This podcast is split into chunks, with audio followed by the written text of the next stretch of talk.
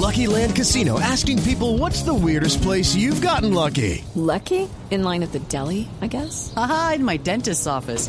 More than once, actually. Do I have to say? Yes, you do. In the car before my kids' PTA meeting. Really? Yes. Excuse me, what's the weirdest place you've gotten lucky? I never win and tell. Well, there you have it. You can get lucky anywhere playing at LuckyLandSlots.com. Play for free right now. Are you feeling lucky? No purchase necessary. Void where prohibited by law. 18 plus. Terms and conditions apply. See website for details. Daniela está por aquí porque nos va a hablar de, de lo que va a ser el día sin carro en Bogotá. Es una noticia muy local de Bogotá. Pero, pero es importante para nuestros oyentes y también no sé si esto va a repercutir Si se en los refleja en días sin otras carro que ciudades. se hacen en otras ciudades. Exacto. Así que Daniela, buenos días.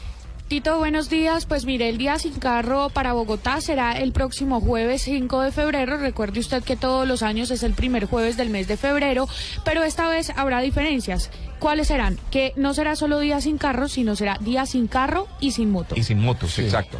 Pues precisamente porque ha dicho la Secretaría de Movilidad en cabeza de María Constanza García que son más de 400 mil motos que circulan en la ciudad y que es necesario pues también iniciar la pedagogía con este sistema de transporte.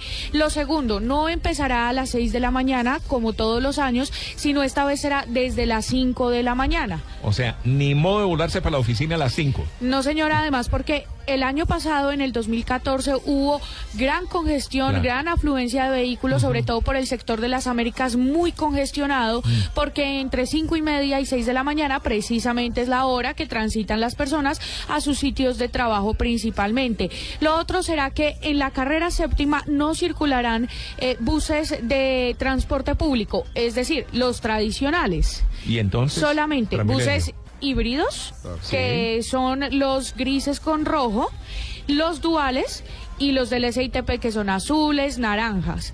Son los únicos que van a circular desde la séptima con 31 hasta la séptima con calle 100, donde hay además, recuerde usted, un carril preferencial solamente para estos. Obviamente se busca incentivar el uso de la bicicleta, se inaugurará el, eh, el bicicarril de la carrera 50. Bicicarril de la carrera 50, ok. Sí, exacto, para las personas pues que, Que viven va por sobre este la sector, misma calle, ¿o qué? Que va sobre la misma calle, No sí. sobre los andenes, sino sobre la calle. Sobre la Muy calle, bien. sí, señor. Esas son como eh, lo que ha decidido la Secretaría de Ambiente. Transmilenio tendrá a toda eh, tendrá a disposición toda su flota eh, de transmilenios, alimentadores, buses duales, buses híbridos, para que las personas se puedan transitar sin ningún problema. Obviamente, pues las personas que usan comúnmente el transporte público, pues será un gran día. claro. Y pues quien usa el carro le tocará coger taxi o usar el Transmilenio, el SITP. SITP. Ajá, sí, señor. Claro, Esas claro. son las novedades. Bueno, pues, de pero el tema de las motos, porque entiendo que hay protestas en este momento que no quieren que, que- que les hagan esta restricción. Pues es que en los años anteriores nunca había día sin moto, siempre era día sin carro, pero hay excepciones, las personas igual que con los carros, carrozas fúnebres, caravana presidencial, eh, eh, carros blindados de prensa pueden transitar por la calle, las motos de domicilio, las motos de eh, emergencias médicas, hospitales también pueden transitar.